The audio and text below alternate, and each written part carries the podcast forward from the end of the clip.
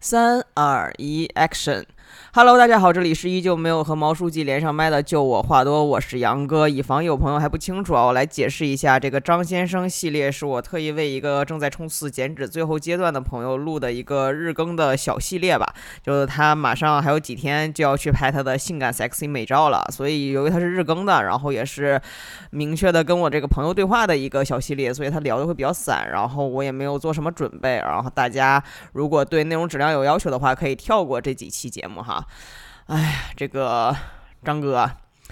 就叫你张哥吧，还是因为我发现一旦 opening 变成了张先生，我就那个矫情文学的感觉就要来了，我就特别想就是变成昨天的那个声音，什么张先生，今天是我们认识的第一多啦天，对，然后就感觉那个气氛它轻松不起来。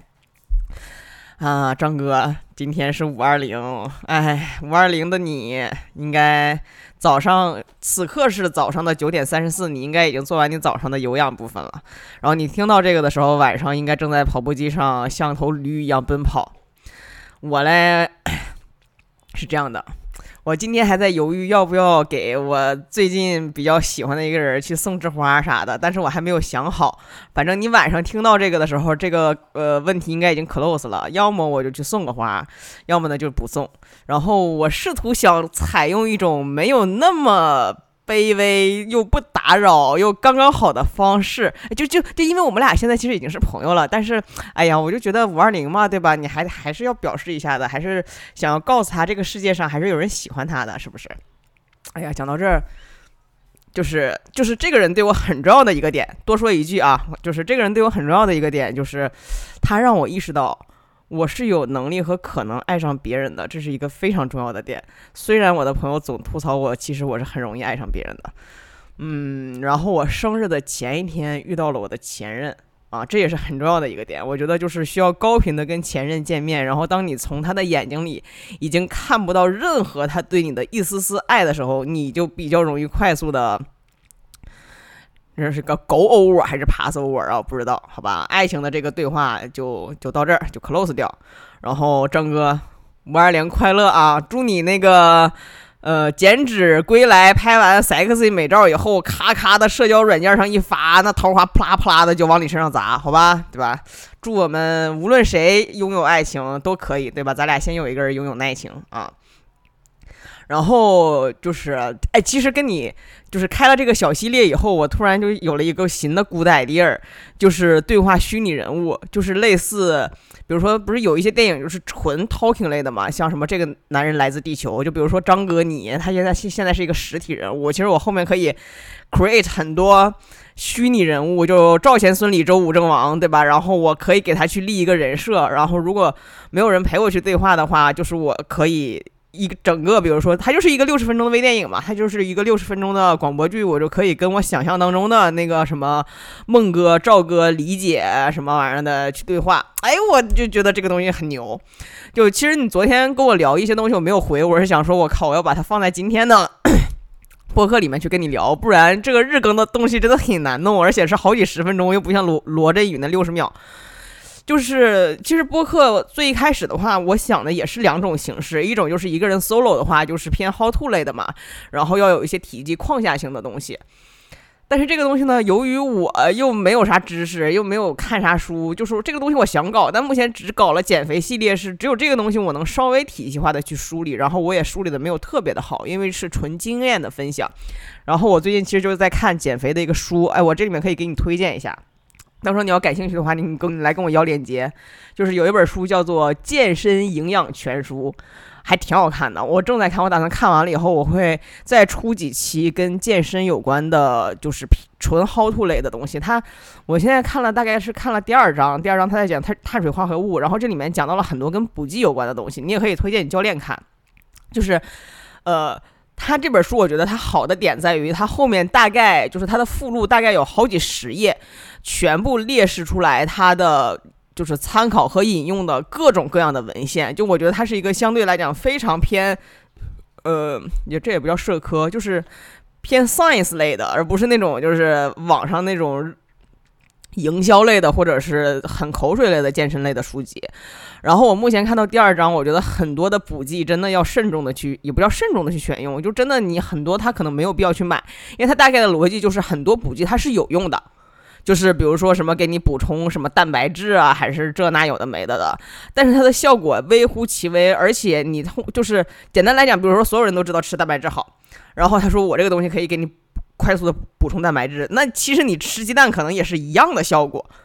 嗯，你懂我意思吧？就是它这里面讲了很多，就是现在市面上比较流行的各种各样的东西，就是它的那个原理是有用的，就是它的那个原理是正确的，是是是存在的，但是不代表基于这个原理研制出来的药物的效果有多么的牛，它甚至那个效果可能是要用微乎其微来表达的。然后，另外还有一个就是，我最近看到讲什么 GI 之类的，就是说 GI 的这个概念是 OK 的，但是它没有我们想象当中，就你纯看 GI 是没有意义的。它什么衍生出来各种 GL 的概念，啊，其实我觉得你等你后面开始维系的时候，你看这个还挺有用的。包括他还讲到了碳水，就是就是除了低碳之外，其实也有高碳的饮食法，然后也有什么。呃，就是各种各样的饮食方法吧，它其实都有介绍，但因为我才看了几十页，还没有看完，就没有办法系统性的去讲。但是我推荐你看这本书，这本书就叫做《健身营养全书》，是德国什么克里斯蒂安·冯·勒菲尔霍尔茨写的，嗯，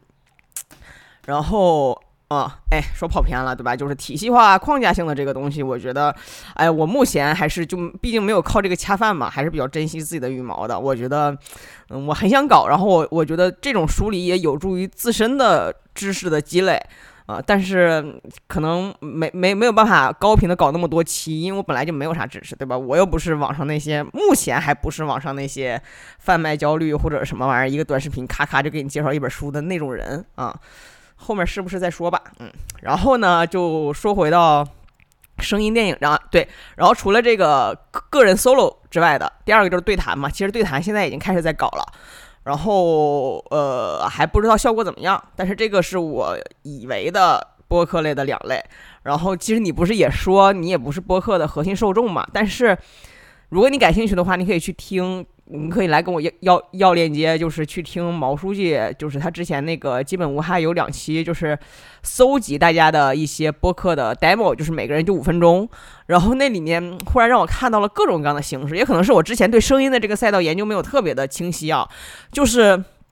它可能就是一个纯配音，就是纯声音，声音啊，它只有声音，没有任何的 wording，就是它，你感觉到它在奔跑，然后你感觉到它的害怕，然后惊惊叫，然后啪一枪，就是就是那种感觉，你特别的有画面感。然后还有什么，还还能穿越，就是什么一个人读自己的日记，然后一开始你以为他只是读日记，这个其实我觉得就是一个很好的 idea 了。然后读着读着日日记，他啪他就穿越了，他就穿越回去他日记写的当下了。就你觉得他非常的电影化，这个他是这种模式的播客，它其实现在非常的吸引我，因为我觉得他在一定程度上可以在现阶段满足我对电影拍摄的一些一些诉求，就是只要你的剧本足够的有想象力，足够的扎实，你自己一个人是可以完成。呃，一个几十分钟的微电影的声音微电影的一个一个制作的，然后其实包括我最近在在剪这些播客，我发现播客的剪辑也没有那么的复杂，反正还挺好上手的，对吧？然后我也有哥们儿会 会会用 AU 这种比较比较高高级的剪辑软件，哎，我觉得这个挺好的。如果你感兴趣，你也可以来跟我要要链接。对我为啥在在在播客里跟你讲呢？哎呀，我就特别怕。搞得你特别有压力，对吧？但但不要这样，我就觉得对，就是如如果你刚好就 happen to 感兴趣，对，你可以来来，我们来聊一下这个东西啊，我觉得太棒了。就如果有一天我能够通过播客来搞出来属于自己的一个声音电影，然后让大家完全的沉浸下来，有电影的那个感觉，我啊，我觉得呃，还是很值得令令我骄傲的，对。然后啊。就是再分享一下，我觉得今天开始我就我还简单的写了点提纲，我就希望一些呃想法类的东西与叙事类的东西交叉着来，就希望你在跑步机上能够听起来更加的 focus，然后更加的沉浸在我的播客里面。我昨天给自己想了个 OKR，就是如果这几天我能够让你每天在跑步机上看表的时间越来越短，那我不管你咋样，反正我就证明我成功了。我就当它是一个个人 solo 的即兴喜剧的刻意练习了。对，然后昨昨天应该今天那个抖音上面还有，就是有一个抖音上面的热搜，是那个什么玩意儿，沈浪和那个朱西西合体。我靠！我不知道你有没有听过这两个名字，我就昨天就这个这这这个新闻一下子就把我带回了儿时，就是嗯，这个叫啥？这叫《武林外史》，就是应该是叫《武林外史》，对对，《武林外史》。然后它就是一个古装剧，就是我小时候有那么几部剧。就是电视上一眼我就看，其中有一个就是《武林外史》，但我不是沈浪跟朱七七的 CP，哎，我不确定你那个有没有看过啊？我简单来讲一下，反正它就是一个古装剧，然后里面男主叫沈浪，然后两呃双女主，一个叫朱七七，然后就是那种傻白甜、性格很开朗的人，然后另外一个叫白飞飞，她就是属于那种很高冷，然后白飞飞是那个谁王燕演的，对，就很高冷，然后就是身世很可怜的那个。人，然后后来就是最后就是，其实是白飞飞，呃和朱七七都喜欢沈浪，但最后是沈浪把朱七七当妹妹看，然后他跟他喜欢白飞飞，后来他跟白飞飞这个 CP 就败就 BE 了，因为白飞飞死了，然后中间俩人有各种各样的误会，大概就是这么个玩意儿吧。就我其实也没有多爱看这个电视剧，但我就喜欢看电视，然后电视里那个时候电视里面演啥电视剧我就只能看啥，所以我高频看的电视剧一个就这个《武林外史》。那时候我还上小学呢吧，反正我应该是我上小学的时候就开始看了，然后一直他就老重播老重播。还有一个呢，就是《萧十一郎》，哎，《萧十一郎》就是属于就《萧十一郎》是朱茵跟那个吴奇隆演的，就是属于我妈都已经跟着我要看吐了，就一到暑假或者啥的，他就老重播《萧十一郎》，我也不知道为啥啊。这个电视剧的话，等会儿再说，咱先说这个《武林外史》。就为啥我先说《武林外史》呢？就是。昨天我看到这个，我就想到当年是这样的，就当年他最后大结局的时候，就是属于白飞飞死了嘛，然后那个沈浪就去类似给他给埋了还是啥的，然后他哎，他最后有没有跟朱西西在一起？我也我也不记得了，但是反正就是他有个朱那个白飞飞的墓，他给白飞整了一墓，然后我从小就是一个特别抓魔的人。我也想给白飞飞整一幕，就就就首先啊，我那个时候虽然小，但是我非常的清楚那是电视剧，就我知道那是演戏，但是我自己呢又很抓魔，就是我很喜欢把自己也沉浸在那个戏里面。我你还记得有一个东西叫垫板吗？我不知道你们有没有垫板，就是你写作业的时候，你担心你写的太重，然后把下一页纸也印到，所以你要垫一个垫板。然后就反正我家的垫板就纸壳子，就是你买那些鞋啊什么玩意儿的，它那个鞋盒子，咔整个纸壳子。对，那垫板哇，就是啊，好复古。然后我当时就拿了个垫板，而且那垫板还是用过的，还不是新的，而且就特别皱皱巴的那种。垫板一般不都是那种纸壳子，一般都是那种油漆白，一面是油漆白，一面就是灰不拉几的嘛，就是还比较比较防滑的那种材质，我也不知道叫啥材质。然后呢，我就在上面写了这个什么白飞飞之墓。呃，什么沈浪流就在就是中间是白飞飞之墓竖着的，然后右下角是什么沈浪流还是什么之类的，反正就复刻了一下那个电视剧里面那个墓。那你这个纸盒子弄完了，对吧？墓它是不是得有一个地方拜？我就开始搁我家找，我说，哎，我这个墓它能放哪儿？我去，就是，哎，就。我想了一下，这个要不要讲？因为感觉没有，就是感觉很很很亵渎人家。但是，但是我首先我先讲事实啊，就是 我当时发现我家唯一能拜的一个地方就是佛龛，当时真的太小了。我也真的不懂，就是就我现在觉得，就是我不是故意亵渎佛祖的，但是我当时真的就是为了能够拜这个墓，我就把这个垫板塞到了我们家佛龛的佛的最下面，就还好我姥姥今年走了，就是我我姥姥要听到。我现在说这些，他可能就是从坟里蹦出来，就是就是老啊，就是我先跟你讲啊，我就那时候是真的不懂，没没没想亵渎佛祖，我现在也觉得非常的愧疚。如果再来一次的话，我一定不会这么干了。但是我只是陈述一个事实，当年我真把他塞那儿了，然后我就每天拜，每天拜他。就是后来还是应该是我自己拿出来的，因为我特别担心我妈发现。虽然就是那时候我在我们家老大，没有人敢对我怎么样，但我觉得这件事情被我妈发现应该。会弄死我，对，然后我已经不记得几天之后就把它抽出来了，所以我对这个沈浪和白飞飞，就对这个武林外史，印象可是太深刻了，我的亲娘啊！就是因为在那后面很长一段时间，我都特别怕自己受到佛祖的惩罚。就我现在在在在这里再再次向佛祖道歉。就我当时真的只是想找一个地方拜，对，然后也可以证明我认为佛祖多么的崇高，我才会当时把自己认为很严肃的一个东西塞到那个佛佛龛下面。对，然后一下子我就回忆起来。说我今天早上在在在在写框架的时候，就回忆起来，哇，就我觉得咱们当年，哎，咱俩好像还不是一个年代的，咱还差了几岁哈。就是我比你虚长几岁吧，但是我杨哥当年的那些电视剧真的是我，那才叫电视剧。当然，虽然但是我没有看过《甄嬛传》，然后后后续的一些港剧，什么《金枝欲孽》那些，我都就没有看了。就是，就可能后面看电影了，就不太喜欢看电视剧了吧。反正就我觉得。你成年了以后，基本上就没有什么经得起时间考验的电视剧了。我还记得，就我列了几个名字写在上面。第一个，我不知道你看没看过，因为那个时候我都还很小，就是叫《红十字方队》，它讲的是军医大学里面的故事。我那个电视剧，我跟嗷嗷哭，我跟你说，就也是暑假在家看的。我他讲的就是。一群学生在这个，反正应该是北京的还是哪儿的一个军医大学里里面发生的故事，然后最后也是可惨了，就是有一个女的得白血病了，然后她当时得白血病的过程就是她发现她的手上吧有红点儿，然后她就去医院看，结果发现得白血病了。我那时候时不时的手上也有红点，但是它不像它那么的密集，但它其实也没有很密集，但我偶尔有一两个，我靠，我就老怕自己得白血病，你知道吧？呸呸呸呸呸！反正因为那个电视剧，我一度特别想要当军医，因为我以为军医核心是军，因为我就想当兵，哎，就从小喜欢舞刀弄剑的嘛。后来慢慢长大了，知道军医核心是医啊，那我觉得我就不行了，那玩意儿给人做手术啥玩意儿，当个脑科医生，我靠，就太难了。但我现在有点后悔，哎，就是我小时候选的几个行业，我觉得一旦我选了，我觉得都要比现在挣钱很多，比如说医生，啊。然后还有那个什么《见证实录》，我不知道你看没看过。哇，这些就是啊，对，你在跑步机上没有办法去看那那个剧，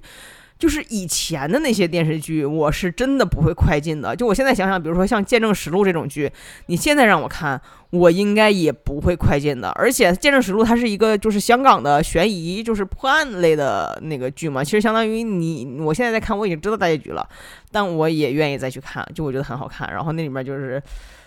我忘了他叫啥了。我本来写个曾宝仪，但我发现他不是曾宝仪，就是曾宝仪不是个女的吗？反正就是就什么宝还是仪还是什么玩意儿的，就是就就是有个男的，哎，什么小唐菜啊，特别什么方大伟还是什么玩意儿的，哇，就太好看了。那个时候的港剧，什么重案六组，我感觉就稍微比见证实录差一些，因为见证实录还贼吓人，就是它很好几集都怪吓人的，就是我也不知道为啥。再就萧十一郎，完了就什么什么机灵小不懂方世玉，就张卫健就开始霸占整个电视。电视剧行业了，完了就是李李卫当官。为啥我对李卫当官印象会这么深刻？那个时候我已经上上初中了，我觉得那个时候开始咱俩就应该可以对话了。对，然后李卫当官是那个谁徐峥演的一个电视剧，就是讲一个叫李卫的人搁那当官，然后也没啥文化。我对这个剧印象深刻，核心不是这个剧，而是核心当时我记得是黑龙江几啊，反正就黑龙江演电视剧的那个台演的，而且是每天差不多晚上六七点钟，就是我可以回家可以看一看。电视的那个时间段，然后就是他每当一个电视剧演到中后期的时候，他就开始在他的那个电视剧播出前后就开始放广告嘛，就是放下一个他即将要播的那个剧的广告。当时下一个剧的预告就是《流星花园》，而就是在那之前，至少我啊就是我们这种土鳖是从来没有接触过偶像剧这么个玩意儿的。所以他一开始放的时候，我就想说这啥玩意儿啊，情情爱爱，就你我就我，因为我情窦初开的也是异异常的晚，所以你就想说初中还是应该是初中，你就根本不可能，就是当时我觉得这啥，对吧？就是这这一帮男男女女长得也没有很好看，就当时也没觉得道明寺有多好看，对吧？然后然后，所以我就印象特别深刻，因为他每天都搁那预告，但是等《流星花园》上了的时候，因为我每天只有在那个时间段可以看电视。因为就那个时间段完了之后，我要写作业了，所以我就是，而且那个时间段也就那个台放个电视剧，再不你就得看就是其他特别正的那种剧。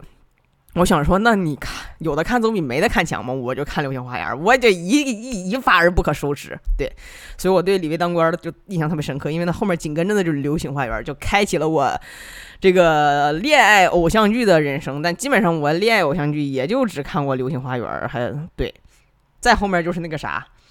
哎呀，林林依晨演的那叫什么玩意儿啊？林依晨跟那个什么玩意儿演的就个儿贼高的那个人，但我忘了叫啥了。嗯。然后再就是《仙剑奇侠传》啊，《仙剑奇侠传》就胡歌的那一系列的版本，我靠！当时《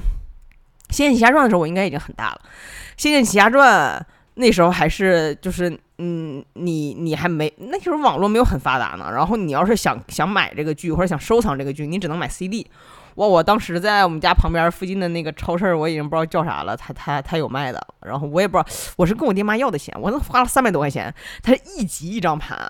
那仙仙剑，他当时当时那个仙剑一应该就是九八柔情版的那个，我我当时花了好几百块钱买了，三百多块钱买呢，一一集一张盘，买完了基本上就没咋看过，因为我就只想看那个赵灵儿和李逍遥嘛，他什么赵灵儿和那个谁的，我就不是那个李逍遥和那个林月如的，我就不想看了。哎，我也不知道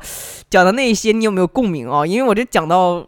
三分之一的时候，忽然想到咱俩不是一个年龄段的，对吧？你应该也就看过。那个啥，《还珠格格》，《还珠格格》，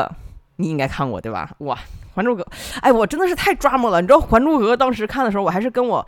另外两个小朋友一块看的，因为那个时候也是暑假嘛。然后还记得应该是《还珠一》的时候还是二，我不记得了，就是比较到后期了。然后他们发啊，应该是一，就是他们发现小燕子其实不是那个皇上亲生的女儿嘛，然后不就是要把他们轰走嘛？呃。但是当时还有太后，《还珠一》有太后吗？我不记得了。反正就是类似，就是要把他轰走，然后那一帮人就咔咔跪下，就搁那求皇上，应该是求皇上。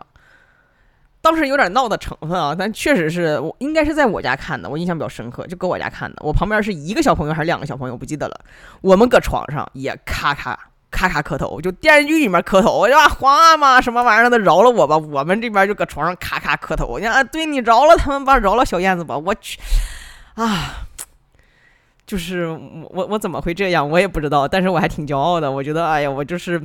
我就缺少一个张艺谋和贾樟柯来挖掘我。我觉得我更适合贾樟柯一点，就是我拍不了比较装叉的那种、那种、那种要 hold 着的那种剧，我就适合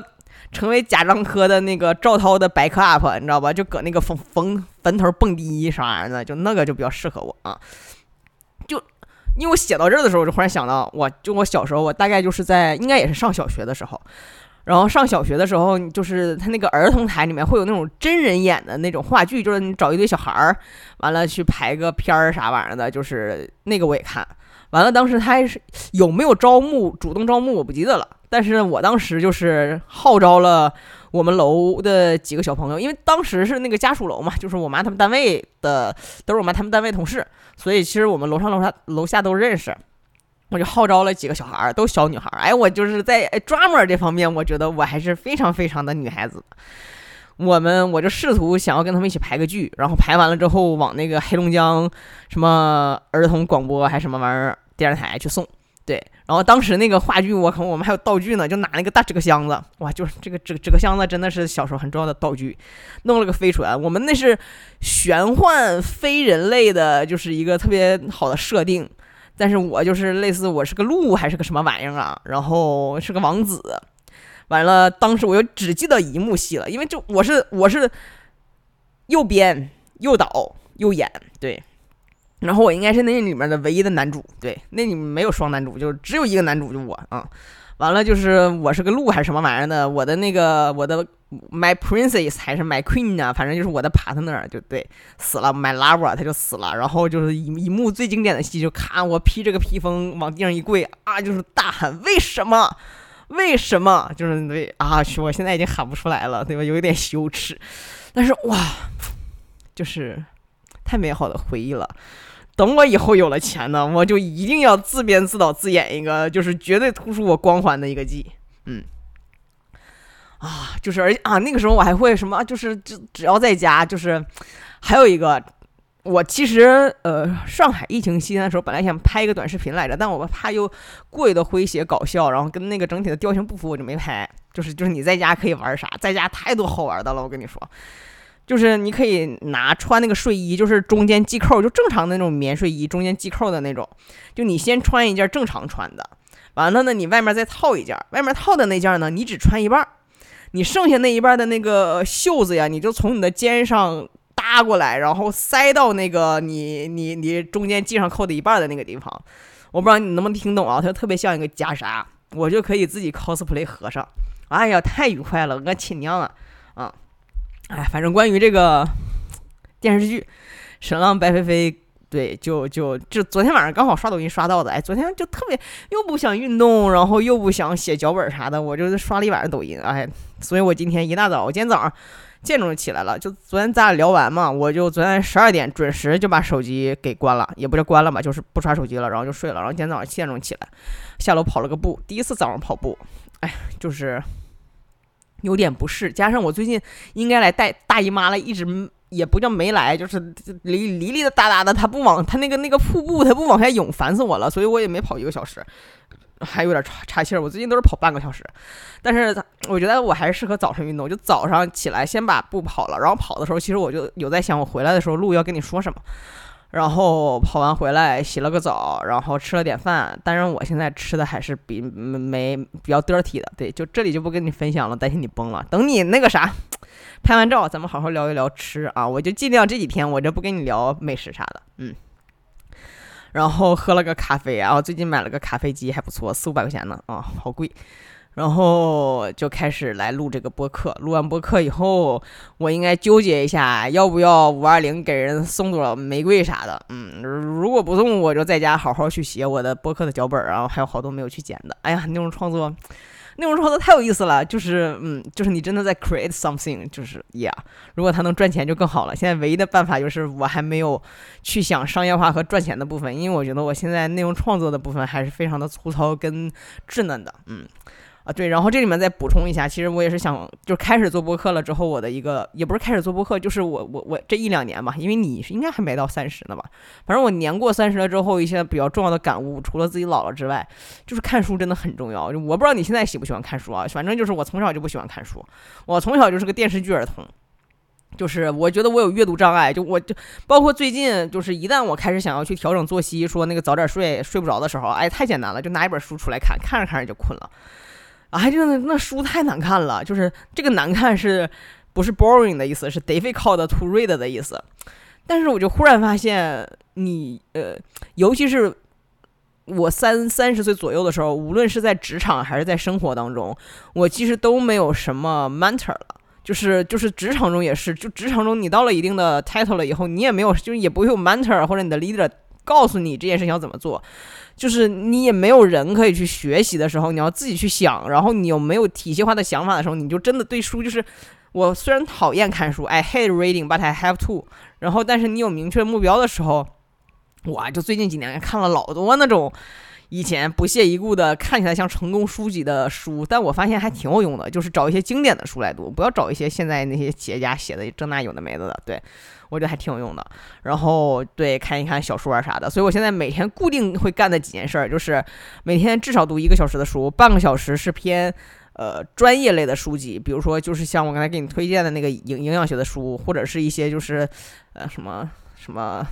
B C G 推荐的那那些书，什么就那什么那个那个快思考慢思考啊，然后什么金字塔原理啊那一类的，还有半个小时呢，就会去读一些虚构类的小说啥玩意儿的。我就那个，哎，有一本小说特别好，但我忘了叫啥了，我暂停一下找一下啊。啊，找着了，就是这个是肯·弗莱特写的世纪三部曲，总共九册，《巨人的陨落》《世界的凛冬》《永恒的边缘》。它大概就是通过什么英法德美，还有别的吗？反正就是几个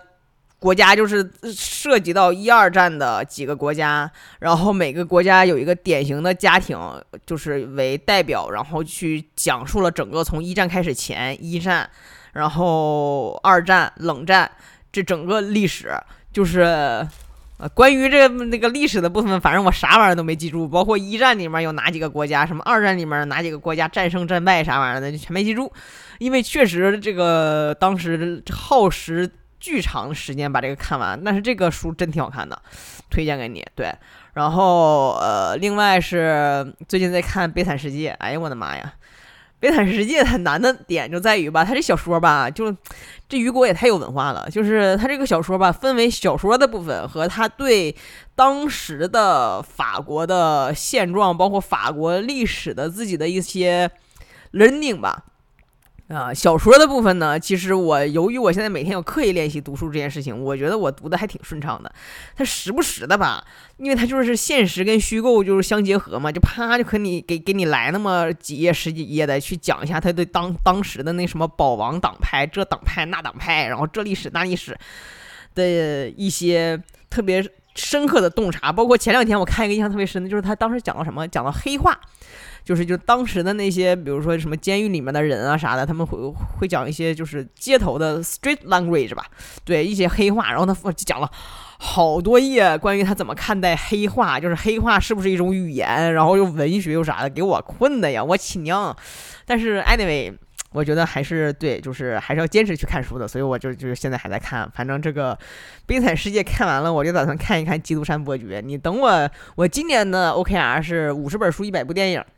和百分之十八的体脂，目前这个进度都是严重达达的 delay，但是怎么讲呢？我觉得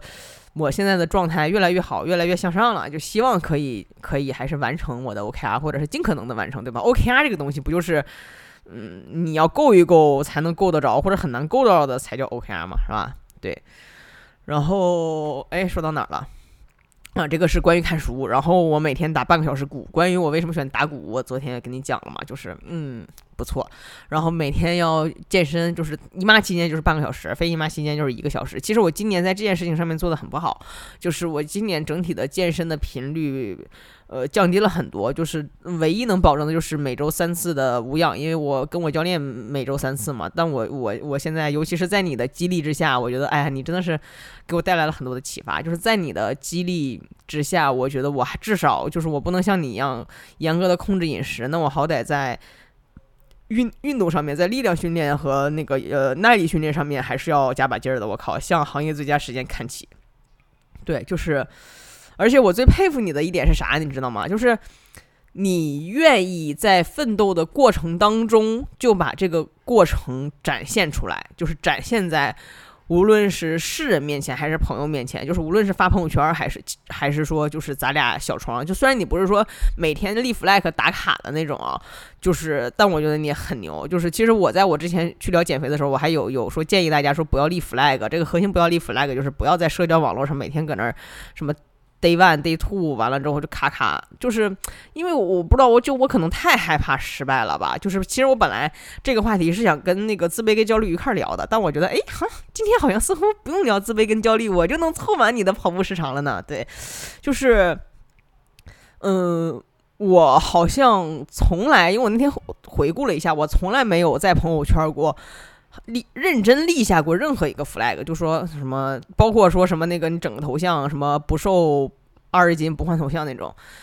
就是啊压力一下子就特别大。就是有的时候就尤其是我认真减肥就减到一百斤的那段时间，就是我我甚至都不会跟朋友小创去讨论这件事情，我特别怕他们的鼓励。就我也不知道为什么，就我特别怕他们的鼓励，然后他们的关注，甚至有的时候我朋友主动的来去问我，或者是来去给到我一些建议，或者来关心我的时候，我都好烦，就是就就就我很烦他，就我恨他，就是我知道这种情绪是不对的，但我就会这样做，就我压力一下子就大了，就是我就希望所有人都别关注我，然后而且我当时的想法也不是说我现在默默努力，然后惊艳所有人，不是这个想法，我真纯粹就是。哎，我就自己吭哧吭哧偷摸悄悄搞吧，啊，成了呢就成了，不成了呢，对吧？就是保持现状，就是我不想成为一个笑话，我愿意搞笑，就是我可以自己去搞笑，自己去当一个小丑，但但 anyway，某种程度上，我觉得那是我扮演的一个角色，虽然我性格本身就是这样啊，对，但是我不希望真的成为一个笑柄或者是笑话。呃，所以我就是哪怕立 flag 都是那种开玩笑式的，就是什么我希望脱单，就是就是这一类我也没有很认真的去立的，我好像从来没有没有同步过一些进展。基本上我记得那个时候，呃，就是我那个时候就发过两类朋友圈，一类你应该都不在那个分组里面。我有个特别小的分组，大概十个人左右，就是我比较特别特别近的朋友。然后我有一段时间是每天分享自己的，每天写健身日记，就特别短，就可能几行。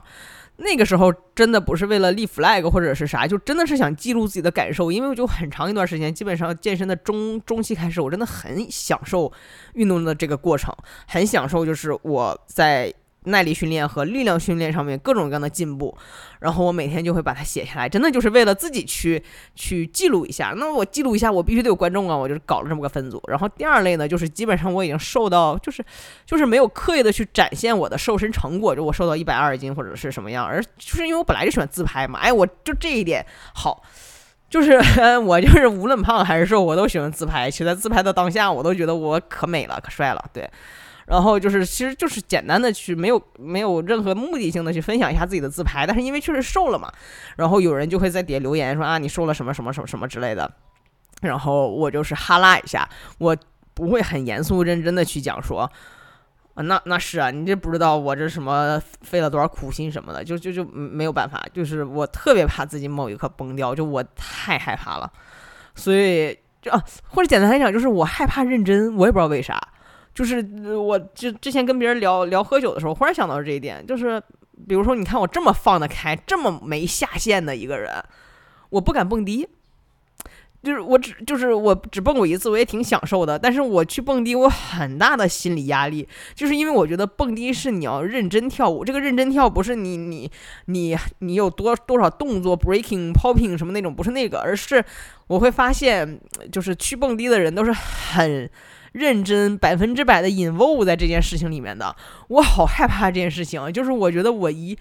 我一在大众面前去认真的百分之百的投入去做一件事情，如果我没有做好，我就会变成一个笑话。